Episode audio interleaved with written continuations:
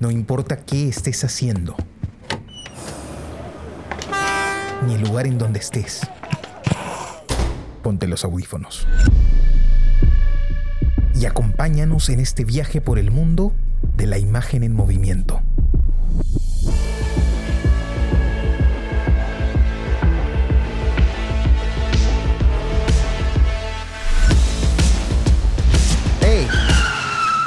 ¿Qué cine pasa? ¿Qué tal amigos? Bienvenidos a este nuevo episodio del podcast ¿Qué cine pasa? El podcast donde hablamos de películas que acabamos de ver. Nos gusta decir que están en caliente para nosotros. Los saluda su amigo Carlos de la Torre Paredes. Me acompañan Jesús Alvarado. Hola Carlos, Jonathan, ¿cómo están? Y Johnny Alba. Hola Carlos, Jesús, ¿cómo están? Qué gusto. ¿Qué tal amigos? Siempre un gusto juntarnos para poder conversar. Esta vez con un poco de, de tardanza, 28 de julio no, sí, el 18 de julio se nos complica acá en Perú, hay muchas movidas así complicadas en la patria y pues este, no hemos podido grabar la semana pasada, pero esta semana ya nos ponemos al día. Y el día de hoy nos toca una película que planteó Johnny Alba, que es F, F for Fake, ¿no? F for Fake, o eh, F de fraude, ¿no? De Orson Welles, una película de 1973 que no, no, no conocía, ha sido, ha sido bastante interesante poder verla. Pero Johnny, coméntanos, ¿por qué te decidiste por esa película? Bien, eh, bueno, hace tiempo que quería plantear a Orson Welles porque es uno de mis héroes, Orson Welles, en verdad.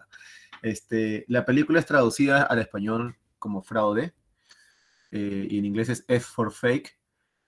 Eh, la película es de qué año? 73, si no me equivoco. Sí, del año, sí, del año 73. Y esta película es interesante porque cuando Orson Welles la estaba realizando, él le decía a sus conocidos que era una nueva, estoy inventando un nuevo cine o algo así, como tenía muchas expectativas. Y en cierta forma sí, porque mucho de lo que está pasando ahora en, las redes eh, y en, en, el cine streaming está en formato de ensayo y, yo creo que Orson Welles, este, esto es lo que algunos le llaman este, falso documental, o, o, mockumentary. Mockumentary viene de la palabra mock, que significa este, imitación. Pero claro, es como un documental ficcionado.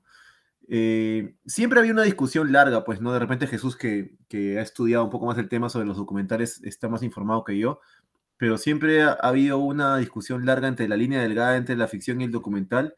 Y claro, ahí el punto de vista que el punto de vista de los que dicen y, con mucho sentido de que desde que pones una cámara con una persona ya hay una subjetividad que está este, afectando el documental, ¿no? Entonces, todo documental tiene, es ficción y viceversa, seguramente. Pero bueno, lo que hizo Orson Welles aquí es, es, una cuestión, a mí me gusta mucho esta película, y sobre todo porque Orson Welles era de estos directores que siempre decía, eh, que la película se crea en el montaje, en la, en la sala de montaje. Y Orson Welles es uno de los directores que siempre ha manifestado que el, bueno, la moviola en ese tiempo, ¿no? La moviola se editaba en, moviola antes, la, herramienta análoga para editar, y él decía que esa, esa era su, su, su, instrumento, como un músico tiene un piano o una guitarra, para él la moviola era su instrumento, y él se, él se consideraba a sí mismo un artista. Y bueno, independiente de, ¿se me escucha bien? Independiente de lo que le suscite la película, yo creo que es palmable eh, que hay un autor detrás de esa película, ¿no? Y a mí me encanta cómo juega con el montaje, cómo él le imprime su personalidad.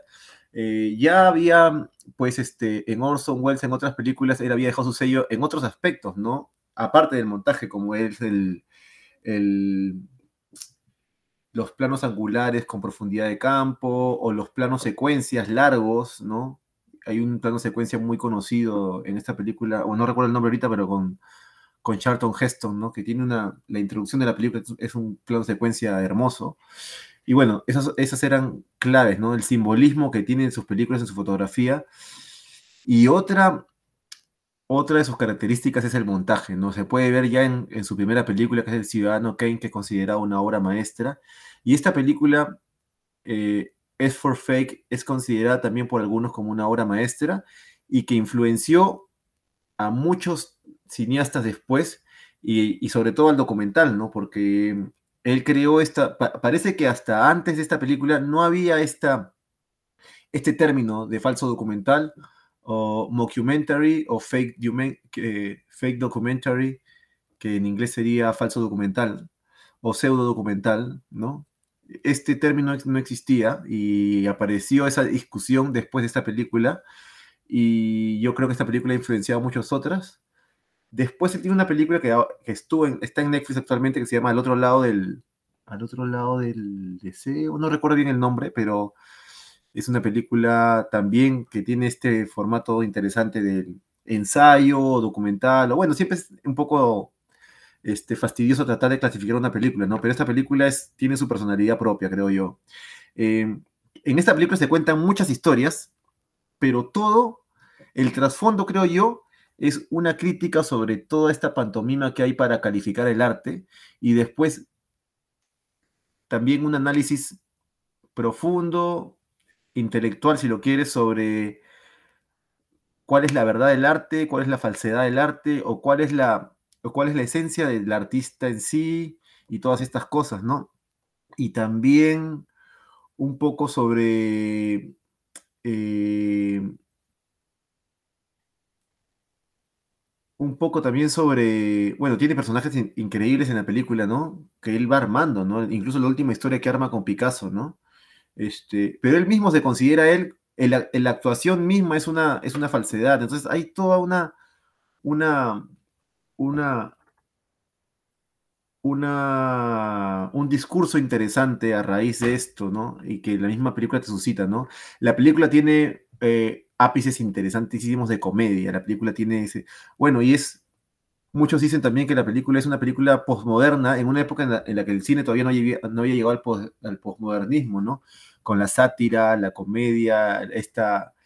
Él, incluso en el documental, se nota que él no quiere aparentar ser real. Él, más que él, como que viaja libremente y muestra, pues, y lo dice eh, con todas las letras, pues, este, que él está en esta ambigüedad entre la ficción y la, y la falsedad y la realidad, ¿no?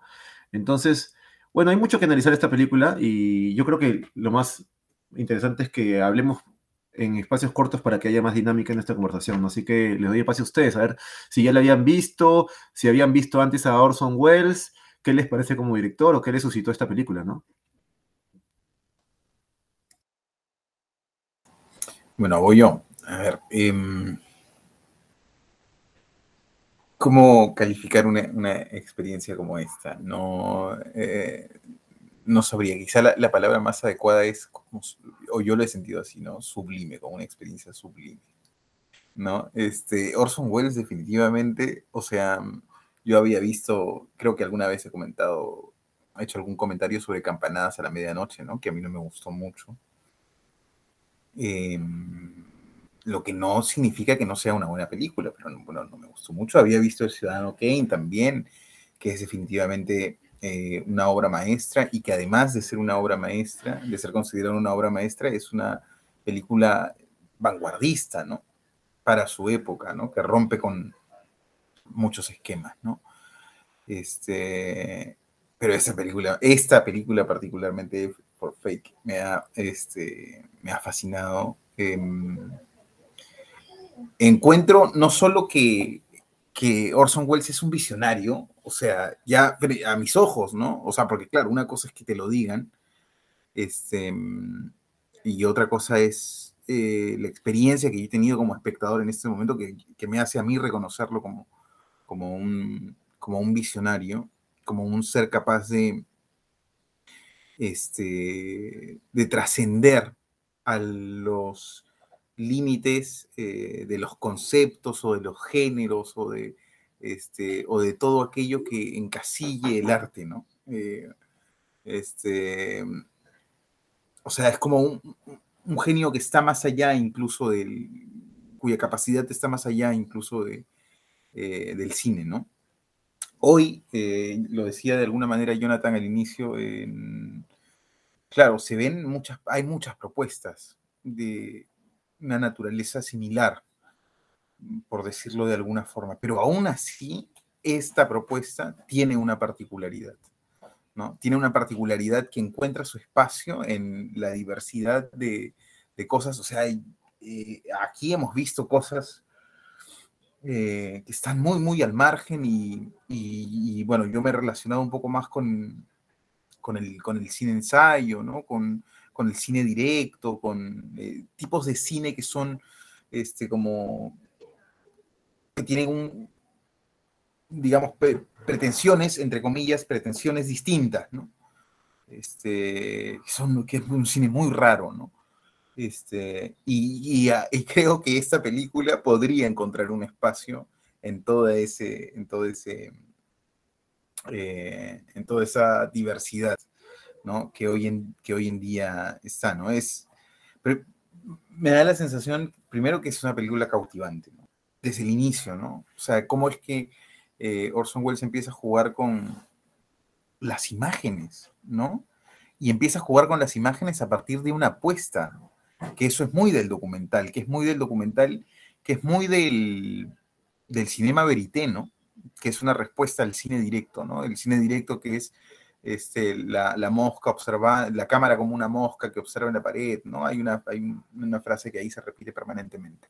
Y que apuesta a que la cámara se mimetice con el espacio y simplemente eh, observe, ¿no? Y, este, y el cinema verité como una, como una respuesta contraria, ¿no?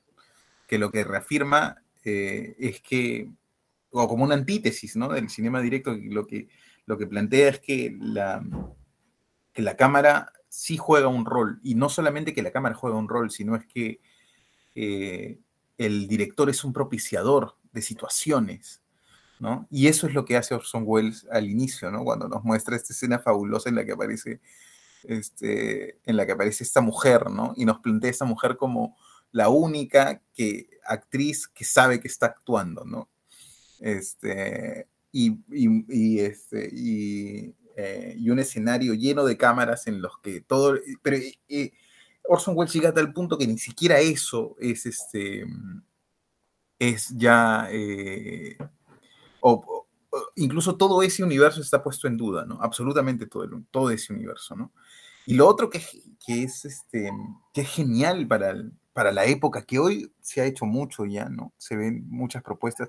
Creo que eh, hemos visto alguna película de Alan Berliner, pero creo que de Alan Berliner vimos una que no es, que no va mucho por esa línea, pero Alan Berliner hace, hace mucho ahora esto que, que hace Orson Welles en Effort Fake, ¿no? Que, que es darle la oportunidad al espectador de situarse en la posición del narrador. No solamente de situarse en la posición del narrador, sino de reconocer el espacio desde donde el narrador este, se plantea las situaciones, ¿no? Es como mostrarle este, el, lugar donde se gesta la magia al, niño, ¿no? Este, es como cuando el mago saca todos sus trucos frente a ti y te enseña, ¿no? Es desde, desde este lugar es de donde yo este, articulo mi magia, ¿no? Eh, entonces, este, Orson Welles nos muestra la moviola, nos muestra las imágenes puestas en la pantalla de la moviola, ¿no? Nos muestra imágenes además que están intervenidas, que están siendo intervenidas en ese momento em, en, el, en, el, en, el, ejercicio de montar, digamos, ¿no? Y él comenta esas imágenes frente a nosotros, ¿no? Este, en el 73, no sé quién hacía eso en el 73. No sé quién, no sé a quién se le podía ocurrir que algo como esto en el año 73 este, pueda ser considerado eh, cine, con, además con esta idea, porque esta es una película que, eh, que tranquilamente podría entrar, o sea, en una, a mí me da la sensación por lo menos, en una, en una cartelera, ¿no? en una cartelera que tiene eh, como ese, tiene ese peso, esa dimensión, y además que empieza a jugar, aunque la película es confusa, porque es como una vorágine de cosas que pasan permanentemente, ¿no? Este, y se hace al inicio como confusa, pero es como una, no es una confusión que aturde o que repele, sino es una, una confusión que hay que tener el punto también para llegar a eso, es una confusión que... Em, que genera intriga, ¿no? Que llama la atención y que empuja como a reconocer. Entonces, ya para darle el paso a Carlos, porque hay muchas cosas que hablar sobre esta película, lo otro que me parece fascinante, fascinante, fascinante, es cómo plantea la discusión sobre el arte. Una discusión que hoy, hoy está más, absolutamente más vigente que nunca, ¿no? Cuestiona absolutamente todo, pero en esencia cuestiona el sistema, eh, el sistema de negocios, en todo el mercado de arte que se construye a partir de determinados estándares, ¿no? Y eso, bueno, yo, eh, eh, como postura ideológica, podría decir que soy un liberal capitalista, ¿no? Que entiendo las dinámicas del mercado, ¿no? Este, las entiendo, las acepto como parte de lo que genera este cierto nivel de progreso, ¿no? Pero la crítica es muy ácida, es muy ácida y, este, y es válida, ¿no? Porque, este, porque el simple, porque cuestiona la esencia de lo que en este caso este, le da valor a las pinturas, ¿no? Valor, no valor subjetivo, ¿no? Que bueno, es, otro horizonte, pero digamos valor en, monedas, ¿no? En dólares, que es la opinión de los, este, de los, eh, de los críticos, ¿no? Eh, cómo es que todo esto se puede sortear. Hay muchas cosas que, hay muchas cosas que podríamos conversar, este, digamos, ya a partir de eso, pero antes de eso me gustaría escuchar a Carlos, a ver qué le pareció. Bueno, yo no, conocía la película antes, eh, yo mm, eh, había visto esta película de que, comentaba Johnny, que está en Netflix, que hicieron un rescate. Eh, no, creo que no, pues ya él no estuvo metido en el montaje y como que no, no, no me atrapó mucho esa película porque justamente Orson Welles eh, se sabe pues que él, él, disfrutaba ser, ser, parte del montaje, ¿no? Estar, estar metido en, esa, en ese proceso y, y eso definitivamente. El ¿Mm? montaje, sí. Claro, claro. Entonces, eh, ya tener una película que él grabó pero que no terminó de montar, pues este, es un, poco complicado, ¿no? Claro, no es nada, pues, no es nada, no es de él. Claro. Claro, no es de él en el fondo, Ese, es un problema, ¿no? Eh, pero no, no, he visto Ciudadano Kane, siempre me hubiera gustado verla, siempre, siempre me la, dejo para después. Eh, voy a ver de, verla de todas maneras. Pero esta película, pues como, como comentaban, eh, a mí también me, fascinó, ¿no? desde el principio la, propuesta me pareció súper interesante y, como decía Jesús, lo, lo, más interesante es que yo nunca supe realmente si es que todo eso se había grabado con, una lógica así como él había descrito o era parte de, actuación simplemente, ¿no? Que es lo más probable, la verdad, eh, por las reacciones, ¿no? Que son un poco, un poco exageradas en, general. Eh, entonces, toda la película definitivamente se pone en duda hasta el hecho de que él dice, pues, que no, no va a decir ninguna mentira, ¿no? Todo, todo se pone en duda. Eh, yo la verdad no, no, he averiguado si realmente existió este personaje que, del, que hace la historia, ¿no? Este, este falsificador, no lo sé. Eh, y tampoco me interesa saberlo porque creo, creo que me malograría la ficción. creo que me la malograría. Entonces, este, a ver, coméntame, Johnny, destruyemela. o sea, lo que poco que yo sé, yo sé que el personaje este, que se llama Elmir, Elmir en español, es, este, es un famoso pintor y falsificador húngaro. Ah, sí existió, sí existe. Eh, durante su vida vendió más de mil falsificaciones de cuadros. Ah, mira, entonces es cierto, en lo caso. Sus falsificaciones ganaron fama después de que Clifford Irving este, le dedicara un libro y posteriormente que apareciese él mismo en el documental este, de Orson Welles, Fraude.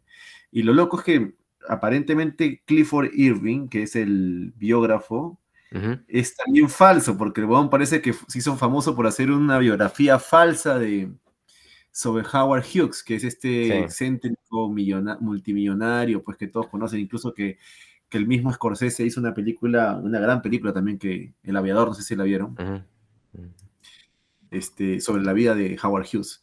Y Howard Hughes aparece también en este documental, pero la forma en la que aparece Howard Hughes, cómo lo usa, cómo usa los diálogos, es exquisito.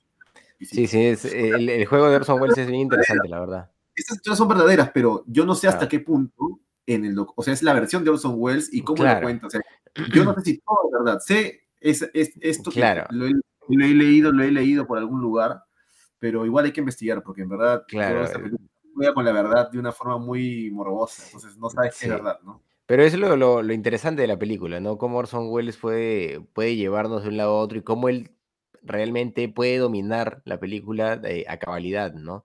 Eh, creo que se siente mucho su, su sello de autor en ese sentido y e- él permanentemente siento que se está divirtiendo, ¿no? Eso es lo, lo más bonito, que, que él, mientras está planteando toda esta dinámica, todo este viaje con, con todas estas propuestas disruptivas que, que plantea, que me parecen súper interesantes, y, y claro, se, ha dicho también que es este innovador para su época, ¿no? Y definitivamente es un tipo muy visionario. Eh, todo, todo este planteamiento me parece que, que funciona de manera integral y es, y es lo más interesante, ¿no? Entonces, claro, él, él va a tratar un tema de, de falsificaciones en- y juega con la idea de que todo puede ser falso y empieza a darle vueltas a eso y eso al mismo tiempo me parece que, que termina ahondando también en esta posibilidad disruptiva de, de- del formato narrativo que, termina tomando la película, ¿no? En donde hay, hay muchos, muchos momentos eh, en los que juega, ¿no? Se da tiempo de jugar. Recuerdo, por ejemplo, los momentos en donde muestra la imagen de Picasso, ¿no? Y, lo, lo intenta mostrar este, co- como con los ojos abiertos, ¿no? Como impactado de alguna forma y acerca la imagen, acerca la imagen permanentemente. Eh, el, momento en donde empieza a mostrar los dibujos también, ¿no? Los ojos, ¿no? Eh, me, pareció muy, muy disruptivo dentro de, los parámetros más clásicos de- del cine, ¿no? Y pues lo interesante es que, la historia, eh, si bien es una vorágine, como comentaba Jesús, se, se deja entender sin mayor problema, ¿no? Se- fluye bien y lo más interesante es que los personajes se terminan haciendo encantadores también. Eh, terminas comprometiéndote de alguna forma con ambos personajes, principalmente me parece con el Mir, ¿no? Porque eh, por lo menos creo que Orson, Welles tiene una intención de, de mostrarlo como un ser bastante humano, ¿no? Y lo dice de alguna forma, ¿no? Eh, que él, a pesar de todas esas falsificaciones, no, no vive como un millonario y más bien los que, han, los que han aprovechado eso han sido todos estos críticos de arte que le dieron valor a su trabajo, ¿no? Eh, y eso también lleva a pensar en realmente que eh, si estos críticos de arte realmente pues nunca detectaron nada o si es que les convenía no detectar nada, ¿no? Da, que pensar eso. Me parece que la propuesta de, de Wells también eh, juega con, este espacio que es Ibiza, ¿no? Como este paraíso casi utópico, este lugar pequeño en donde eh, estas almas, pues, eh, locas, de alguna forma, pueden sentirse cómodas, ¿no? Eh, eh, el Mir es un tipo que, según lo que dice Irving, ¿no? Según lo que dice su biógrafo en la película, eh, fantasea mucho, ¿no? Eh, ha creado un concepto de sí mismo, ha creado una vida que no necesariamente tuvo, pero que él disfruta. Entonces es un tipo que permanentemente eh, está, está tomando eh, circunstancias, situaciones que no necesariamente son suyas, y esto se tiene relación también con la posibilidad, pues, de lo que, lo que se dice en un primer momento, ¿no? Que él tiene, ha tenido muchos nombres, ¿no? Respecto a que, que ha hecho pinturas de muchos pintores, ¿no? Ha dibujado falsificado a muchos pintores y ha firmado supuestamente como ellos. Es interesante también el hecho de que eh, eh, que este personaje no, no quiere aceptar que ha firmado ninguno de los cuadros, imagino por los temas legales, pero como eh, Wells nos dice ya bastante avanzada la película que ha ido preso, ¿no? Que es un tipo que de todas maneras ha, la, tenido, la ha tenido difícil a pesar de, de toda esta capacidad que tuvo. Era un tipo incómodo pues, para el sistema, pues. Claro, claro, eh, y que se paraba escapando, todo eso que comenta el biógrafo, ¿no? Pero en algún momento él, él, va preso, ¿no? Llega a caer preso, entonces no siempre puede, puede escapar, ¿no? Y esta reunión que está haciendo en un principio, que parece otra cosa, ¿no? Parece que fuera su cumpleaños, parece cualquier otra cosa, termina siendo la reunión que él está organizando luego de salir de prisión, ¿no? Que es, que es también algo bastante interesante eh, por, por cómo está abordado todo este tema. La, in- la intervención de Wells también eh, me parece súper potente y cómo él se vincula a la historia, cómo se representa a sí mismo, cómo habla de su proceso de, ser un falsificador también de alguna forma, ¿no? Al, crear historias y al jugar con los distintos formatos. Eh, Orson Welles eh, creo, creo que es un, también una especie de, viaje de ego, ¿no? Él, él hace referencia al tema este de, la guerra de los mundos, que trajo pues toda una locura en Estados Unidos cuando creyeron que realmente los extraterrestres estaban llegando a, invadir la Tierra, ¿no? Eh, y él lo toma de alguna forma con, cierto orgullo, ¿no? Eh, me, parece que, que él se enmarca también dentro de esta lógica por la crítica que termina haciendo al arte, ¿no? Y, creo que todos los artistas de alguna forma lo, lo piensan. Tal vez la representación que hace de Picasso eh, no, no, no lo demuestra de esa manera, pero acá en Perú todos los autores se, alegran, se contentan cuando los falsifican, ¿no? Cuando hacen una, una, copia pirata de sus libros, pues todos están contentos porque implica que los van a leer, ¿no? De alguna forma. Entonces, creo que, que en el corazón de los artistas, en el fondo, eh, se entiende de alguna manera que... Pero... Dime, ah, dime. no, no, que ahí me parece este, genial eh, eso que comentas, porque claro, eso despega a Picasso de los demás, ¿no? Porque Picasso era, tenía una, una, personalidad muy particular y, este, y hay un momento en el que incluso dicen, pues, ¿no? Que eh, de estas pinturas que, le, que ponen frente a Picasso y Picasso decía que todas eran falsas, ¿no? Le dice, pero le he visto pintarlo en este momento, es que incluso yo soy, soy este, capaz de pintar un Picasso falso. Entonces, eh, claro, Picasso tenía un, o sea, tiene una personalidad y un temperamento y, un ego. Y era loco porque... Sobrehumano, ¿no?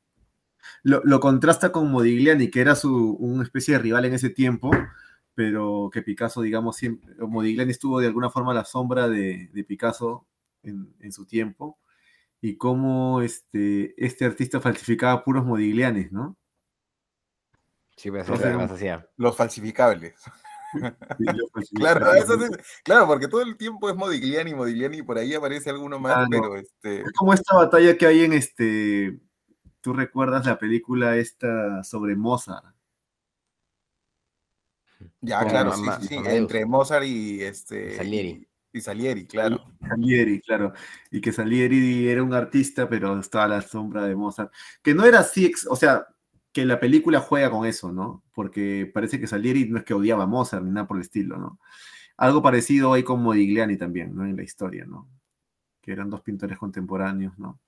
Y también está Miró en ese tiempo, ¿no? Bueno, grandes ese tiempo, ¿no? Eh, los años 20 eran, fueron muy fructíferos. Claro, sí. En una época de ruptura, pues, ¿no? Una época de ruptura de toda esa, toda esa modernidad en el, arte pictórico, ¿no?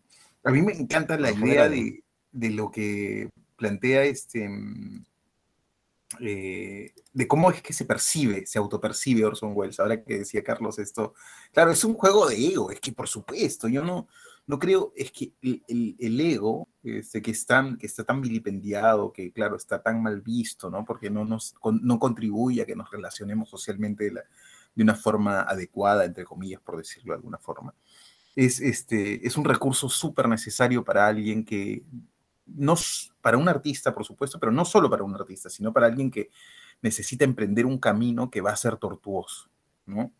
Porque de alguna forma necesitas este, eh, retroalimentarte, ¿no? Alimentarte tú mismo permanentemente para sortear los mil y un obstáculos que vas a encontrar en el camino, ¿no?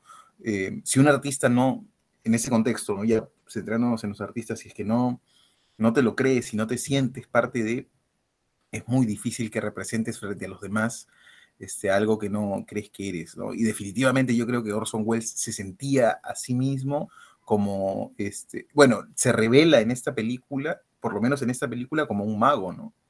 Este, de forma literal. Orson, este, Welles era un genio tremendo, mira, yo, yo como que le tengo mucho, e, e, era un personaje de, aparte que, aparte que era un, para mí era un genio el tipo, no solo como director, sino también como actor, porque el tipo empezó a hacer Shakespeare creo con 15 años, mintiendo en su hoja de vida, diciendo que había actuado en tal lado, en tal lado. y, eso lo cuenta en, en, esta película, ¿no? Él, también juega con eso, ¿no? Con su propia vida, empieza a contar... Su, vida, vida, es un cuento alucinante, como Bob Dylan, ¿no? Por pero él lo utiliza en la película, es lo interesante, ¿no? él lo utiliza en la película, porque es que yo creo que esta película es su película más personal, su película más, digamos, donde, porque en otras películas él es, es, no, no es como esta, ¿no? Eh, yo leí un libro que de repente es bueno, bueno darles este, este datazo a la, gente que sigue el, podcast, que se llama Mis almuerzos con Orson Welles, que de Peter Biskin, que es un director también me parece. Oye, ese libro es alucinante porque... ¿De qué trata ese libro? Ese libro eh, parece que eh, Biskin era muy amigo de Wells y le plantea esta, mira, ¿qué te parece si, en vez de entrevistarte, ¿qué te parece si cada vez que almorcemos, porque ellos almorzaban siempre en un, parece que era un restaurante que era parte de un hotel, que a él le gustaba, eh, Orson Welles iba a almorzar ahí todos los días y ya lo conocía todo el mundo, que se diera caserita, era como almorzar en el Haití de, Miraflores, ¿no? Y siempre se sentaba en el mismo lugar, qué sé yo. Y este, él iba a almorzar ahí y siempre se encontraba con alguien, ¿no? Se encontraba, y también cerraba sus negocios y sus cosas ahí, ¿no? Y sus últimos años de vida, tal vez los últimos cinco años, almorzaba ahí y este Biscuit le propone a Orson Welles grabar las conversaciones que tiene, hasta, ah, eh, al punto que se olvide que las está grabando para que él pueda hacer sí mismo y pueda hacer y pueda quedar en el para la posteridad, ¿no? Este, esto en los últimos años de la década del 70 y me parece que Orson Welles muere en el 80. Creo que muere con 70 años más o menos, ¿no? Y fue loco porque en, esta, en este libro él cuenta su, su siguiente proyecto y cómo no, cómo los, era, era, un, era un constante problema para él conseguir este, auspiciadores. Porque a veces no entendían su obra y los productores no siempre hacían dinero con él, ¿no? Pero él era un genio, ¿no? Y, este, y era un tema, y él, y aparte se notaba que él, él siempre había sido de familia aristocrática, entonces estaba acostumbrado a no solamente eh, la plata que tenía que conseguir por sus obras era también para su sueldo, o sea, él siempre era bien pagado, ¿me entiendes? Tenía una vida, toda su vida había sido de, he, oído una buena posición económica. Perdóname, Jonathan. He oído también de Orson Welles como para complementar esto, pero claro, no es algo que yo he podido este, como verificar, pero se habla de Orson Welles de, como de esta, em, em, eh, como de esta curiosidad que lo empuja a abordar permanentemente proyectos distintos, ¿no? Que, que yo lo entiendo como una curiosidad, ¿no? Este, eh, pero que este, por esta naturaleza de ir saltando de una cosa a otra muy rápido, procrastinaba ¿no? los proyectos. ¿no? Entonces, eh, Orson Welles era muy prolífico, pero dejó proyectos, este, muchos proyectos que quedaron en, eso, ¿no? a veces en ideas, a veces en algunas cosas avanzadas. Este, eh, entonces, él era, claro, muy prolífico, pero claro, llevar a cabo esas cosas también o, eh, o películas o proyectos artísticos demanda pues un esfuerzo que que a veces pues había otras distracciones que lo empujaban a abordar otras cosas, ¿no? Tenía esa, esa característica también, según, según oí en algún momento, ¿no? Sí, lo comparaban por eso pues, el estilo Da Vinci, dejar muchas cosas a mitad, pero, este, ay, yo mencionaba esto del libro porque empecé, hablando de, la genialidad de Orson Welles porque era completo, ¿no? Porque no solo era un director de cine, sino que era un gran actor, era un gran, este, incluso era reconocido por haber hecho telo, eh, y había sido director de teatro, porque Orson Welles nació casi a inicios del siglo, pues, y el cine se fue creciendo con él, ¿no? Entonces, él era director de teatro y, empezó con Shakespeare desde muy temprano. Después llevó Shakespeare al cine, ¿no? Y, y, era bueno con las palabras y era bueno escribiendo guiones también, ¿no? Y, por, y, es muy conocida esta película que hizo Orson Welles, este, el tercero, el tercer, la tercera puerta, el, tercero, esta, esta película que hace con Carol Reed, no sé si la conoces con Orson Welles, ¿cómo se llama la película? El tercer ojo, creo. Déjame googlear al toque. Mm. Carol Reed. Orson Welles. Ah, el tercer hombre, perdón, el tercer hombre. Esta película, este, Orson Welles actúa ahí. Es una buena película, es una muy buena película. Y hay una, hay una parte del guion donde Orson Welles tiene una especie de diálogo, casi monólogo, y, se sabe bien que eso lo improvisó Orson Welles, lo puso en el guion él mismo, ¿no? Y le da tanta fuerza a su personaje, ¿no? Y es tan elegante lo que dice en esa película. Y Orson Welles está genial en esa actuación, ¿no? Y Carol Reed es era uno de los mejores directores que ha habido, pues, un director inglés que incluso este, se sabe de que directores de la, de la Novel Back lo admiraban, ¿no? Como el mismo Godard, ¿no? A Harold Reed, ¿no? Yo, mira, insistiría en, dos ideas, ¿no? Que, me parecen que son claves para entender em, a Orson Welles y para acercar, no para entender, para acercarse a Orson Welles y acercarse a la película, ¿no?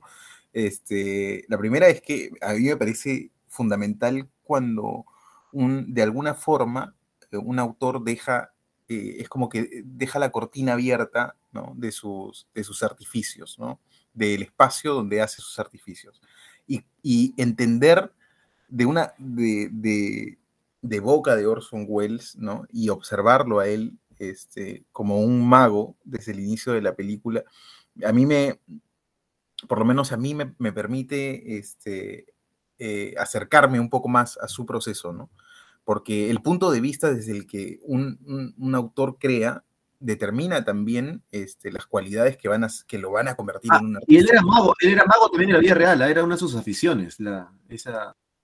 Ya, claro, claro, magia, es, que es, es, claro, es que es inevitable este, emparentar las dos cosas, porque el cine también puede, este, fue considerado durante mucho tiempo este, eh, el, un, como un lugar de trucos de magia, ¿no?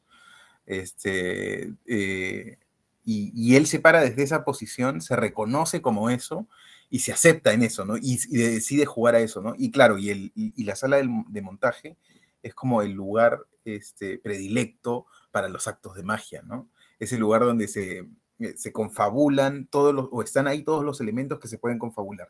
Y lo otro que me parece fundamental es que más allá de, eh, de si las cosas que ocurren son verdad o no, que tiene como su cuota interesante, cuando mientras yo estoy viendo la película, son verdad. O sea, frente a mis ojos son verdad, porque él me lo plantea como una verdad, ¿no? Este, y, y mira, en ese momento, mientras yo veía la película y decía, estos personajes son verdad, los personajes se me hacían fascinantes, ¿no? Este, Emir me parece un personaje, es, es brutalmente fascinante, ¿no? Este, y Irving, este, más, un personaje más modesto, podríamos decir, de alguna manera, pero con, con un punto, ¿no? Con cierta cualidad, con un cierto punto de observación que lleva un poco más allá esta autobiografía de, de, de, Emir, ¿no? Son personajes que se complementan de alguna manera. Y hay un personaje que no hemos mencionado, eh, que es este eh, Oja, Oja Kodar. Claro, Oja Kodar, sí, sí, sí, claro, que sale... A... Es... Tú sabes que Oja Kodar era, era la última pareja de, en los últimos años de Orson Welles. Este, ah, no, no, no lo sabía, no, pero no, está muy interesante eso. Es muy interesante eso. Y claro, pero en la película es la pareja de, o, eh, o el afer o algo de Picasso. De Picasso. Y todo ese, toda esa secuencia es un montaje aparte, es como una película dentro de la película y es alucinante mm. cómo lo monta, cómo lo cuenta, toda Mira, esa historia. Y después dice que, que es mentira, ¿no?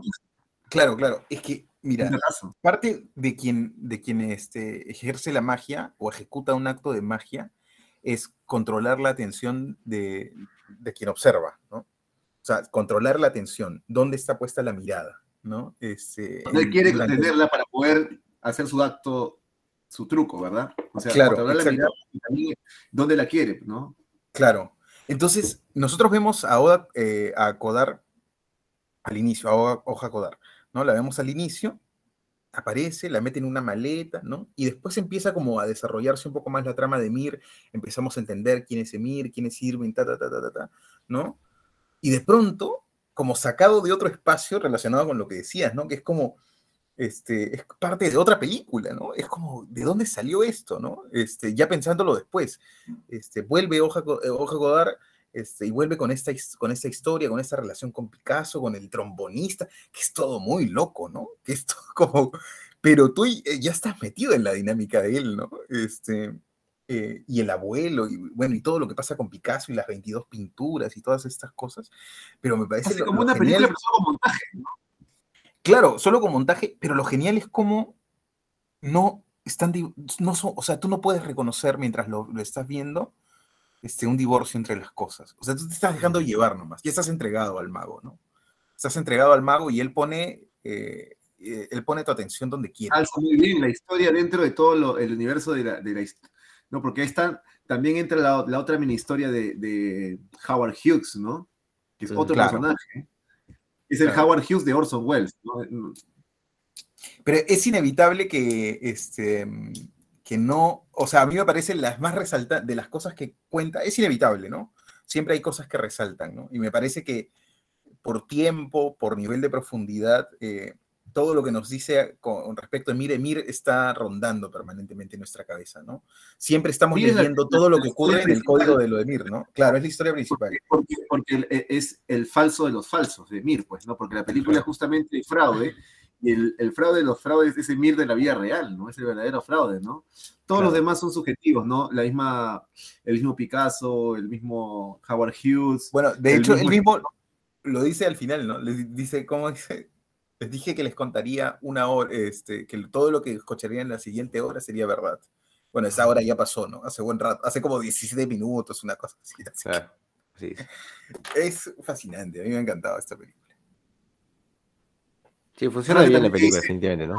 Que dice como que en la vida, en la vida hay pocas ostras, no, hay muchas ostras y pocas perlas. Las perlas, es verdad.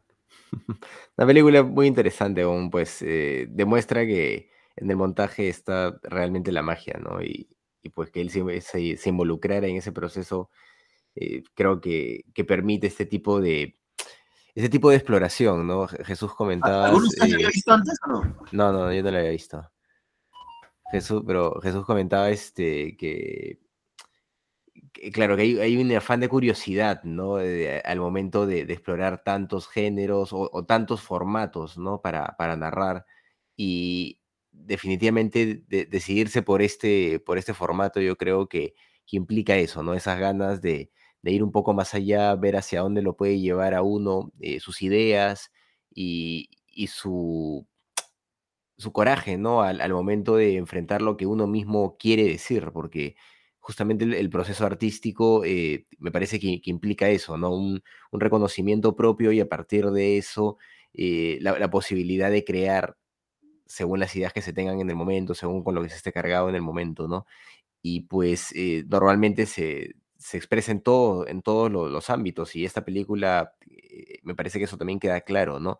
Porque habla de una, de una falsedad, habla de, de un tema de falsificaciones, pero él intenta también generar una circunstancia falsa con, con Oda, ¿no? Con Hoja por ahí, con, con el tema este de Picasso, etcétera.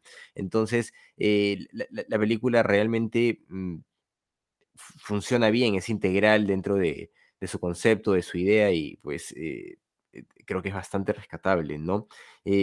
¿Estamos listos para calificarla, amigos? Estamos, estamos. Sí, vamos. Listo, vamos. Muy bien, a ver, empiezo yo. Bueno, sí, es una película que a mí me ha gustado bastante. eh, es de estas películas, pues, que, que me llevan a pensar lo que siempre les comento, ¿no? Eh, que a mí me alegra mucho cuando encuentro directores que, que me permiten pensar que efectivamente eh, se puede hacer arte, se pueden hacer otras cosas, se puede plantear algo nuevo y que lo único que se requiere pues es eh, coraje, ¿no?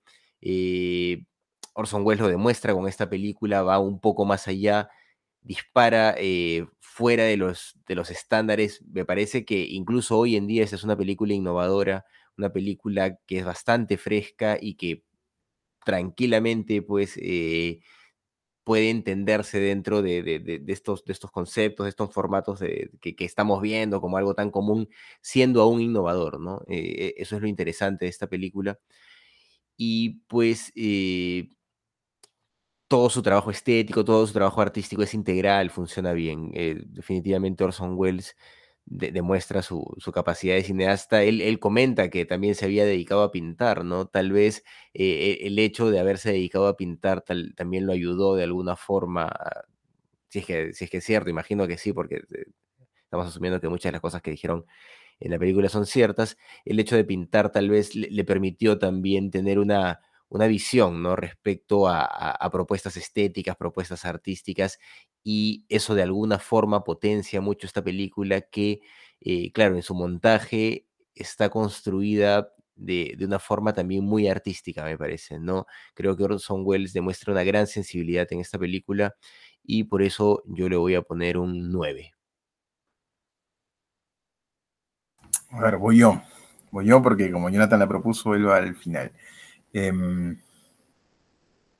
a ver, yo lo he dicho desde el comienzo, ¿no? A mí me ha parecido sublime, me ha parecido fascinante, me parece que, o sea, Orson Welles, por supuesto, era un maestro del cine, ¿no? Así te lo acercan cuando entras a las escuelas del cine o empiezas a acercarte a las primeras películas. Este, Ciudadano Kane es como, eh, es como ya eh, una fija, ¿no? Que hay que ver necesariamente, que todo aquel que quiera acercarse al cine de alguna manera tiene que ver necesariamente, ¿no? Este, pero yo considero, y esto es muy subjetivo, que esta película es la que pone para mí, este, para mí, que para mí hace a Orson Welles un auténtico este, maestro del cine, muy, muy, absolutamente muy difícil de igualar, ¿no? Y eso que hemos visto, este, películas súper interesantes aquí y, directores muy interesantes han pasado por acá también, ¿no? Pero la forma en la que él plantea su punto de vista, cómo emplea este, una suerte de, por decirlo de alguna manera, metalenguaje también, ¿no? Em, creo que, mira, a ver, lo plantearía de esta forma. Em, en términos de estética, de estética del arte, este, el arte como más clásico este, priorizaba la belleza, ¿no? Este, em, eh, el arte moderno es como la antítesis de la belleza, ¿no? Y el arte postmoderno, que es lo que nosotros estamos viviendo ahora, es como una suerte de todo vale, ¿no? Este, pero no, es un todo vale cualquiera, ¿no? Sí, otro día podríamos quizá ahondar en eso, pero es un todo vale que lo que plantea es una reflexión. Lo que plantea es una reflexión a partir de la relación entre eh, quien observa y, el artista o el objeto, que se considera, que se considera artístico, ¿no? Donde hoy incluso se, puede considerar que a veces ni siquiera hay un artista detrás, ¿no? Este, mm, eh, y a mí me parece que esta película es eso. Que esta película en el año 73 ya planteaba cosas como, este, propuestas como estas, ¿no?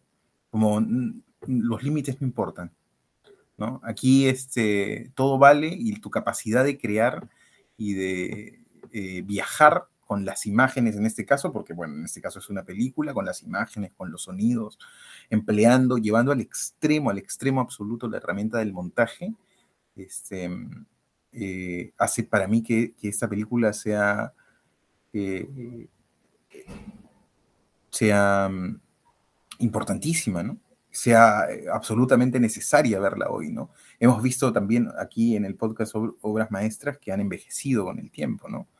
y cuyo envejecimiento hemos advertido. Yo creo que esta película está mucho más vigente, que seguirá vigente, que muy difícilmente este, no, no, eh, no trascienda. ¿no?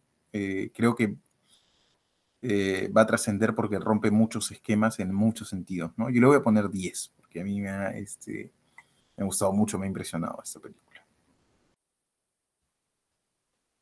Bien, amigos, ¿se escucha? Bien, bien. Bueno, este. Eh, bueno, ya viendo sus apreciaciones, es interesante, también me ha fascinado. Esta, esta probablemente es una de mis películas favoritas de Orson Welles. ¿eh? Eh, bueno, igual hay varias películas de Orson Welles que, que, incluso me gustaría volver a ver, ¿no? Volver a analizar. Después también uno, con el tiempo y con el ejercicio de ver películas, pues tu arco de apreciación es más amplio y a veces reconectas mejor con películas que tal vez antes no has conectado o tienes algunos otros puntos de vista, ¿no?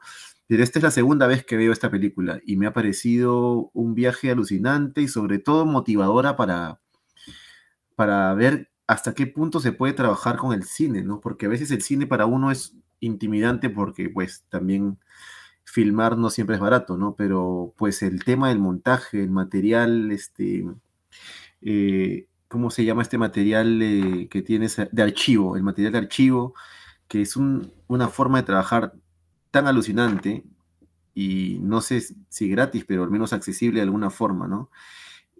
Y el discurso eh, de Orson Welles, hay mucho guion aquí también, hay mucho, mucho pluma, mucha, mucho, mucho escrito, y era, una, era fascinante. Incluso en el libro que he recomendado aquí, mis, mis, almuerzos con Orson Welles está en español. No, no, no sé si está el mismo título en inglés, tendría que buscarlo, o no, no recuerdo si, si, pero con ese título yo lo encontré en español.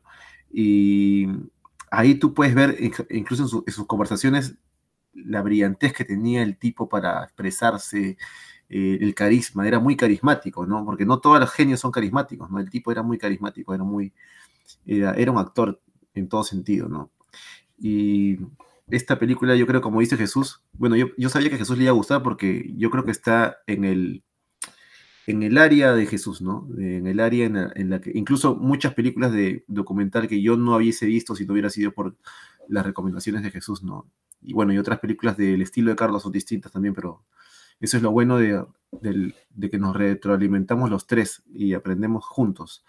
Este, para mí esta película es una obra maestra, ¿no? Está en el, para mí también es un 10, es un 10. Creo que Orson Welles tiene un par de 10 más, ¿ah? Es como Hitchcock, ¿no? Que tiene más de uno.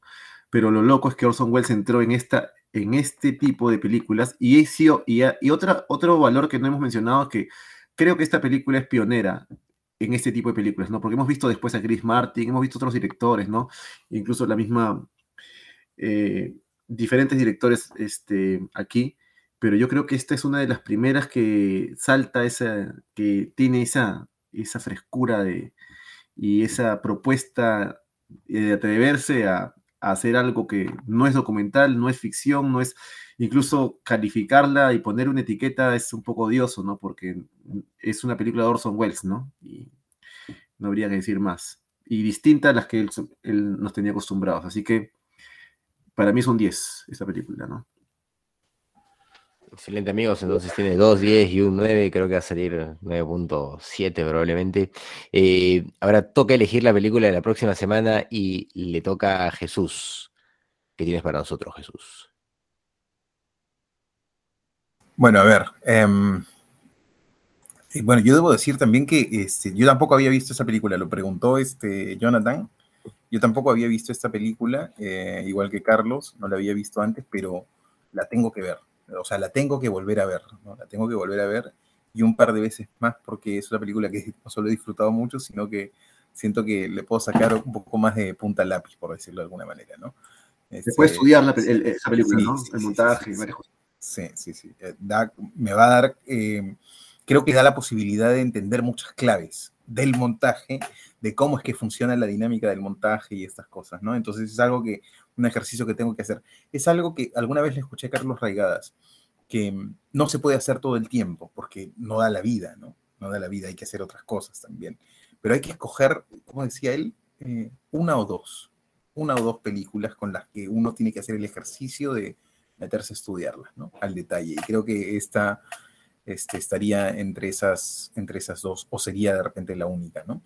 Bueno, yo voy a darle un poco un giro, ¿no? Este, qué curioso, eh, yo esperaría también de mí mismo eh, proponer darle una respuesta, Jonathan, pues, ¿no? Con, un, con una película de ensayo y este... O esta de aquí creo que era de tu estilo, ¿no? Esta película es algo, sí, que sí, sí, sí, yo la había visto hace tiempo y la quería proponer hace tiempo porque, pero es una de las pocas que yo he visto de este estilo, ¿no? Porque he visto más. Sí, sí, sí. a mí me, eh, definitivamente, claro, esa, esta es de las películas que tocan una tecla en mí, ¿no? Directa, ¿no? Este, tú debiste haber propuesto, creo yo. claro, entonces a mí me gustaría poder responderte con algo o responder a esta dinámica que tenemos nosotros con algo este, similar en esa misma lógica, pero miren, yo me crucé hace poco con una película eh, que también este, me ha parecido súper interesante y creo que le va a dar un giro como para seguir retroalimentándonos y no quedarnos necesariamente en las mismas cosas, este, que, va a dar para, que va a dar para hablar, ¿no? Este, así que propongo para la siguiente semana el triunfo de Emmanuel Cole. Bueno, mira Jesús, que tus últimas dos películas han sido películas más del estilo que yo hubiese propuesto, creo yo. ¿ah? Sí, sí, sí, creo que estamos mutando, ¿no? De alguna manera. De alguna manera. Está, chévere. Y la síntesis acá de, de, de, todo. Claro, Eso es lo que está pasando. Síntesis, Muy bien. Eh, sí, El triunfo, ¿no? El triunfo de Emanuel. ¿Cómo es? ¿Cucón? ¿Cucón? Corcol, Corcol. Corcol. Courcol, no sé cómo ¿Sabes se pronunciará. Este, ¿De qué país es? tengo la impresión, tengo la impresión de que es francesa. Sí, es francesa, es francesa. Ya, todos los franceses impronunciables. Impronunciable. Sí, muy pe- bien. eh, película del 2020, así que es relativamente reciente. excelente. Ah, bien. excelente. ah. La, última, la última Apple me gustó mucho. Es buenísima, buenísima. Sí. La verdad que sí. Muy bien, amigos. Entonces, el triunfo para la próxima semana no digo el director porque va a ser difícil. Eso ha sido todo por esta oportunidad. Hemos sido sus amigos de Que Cine Pasa, Carlos de la Torre, Johnny Alba y Jesús Alvarado. Hasta una próxima. Ciao. Ciao.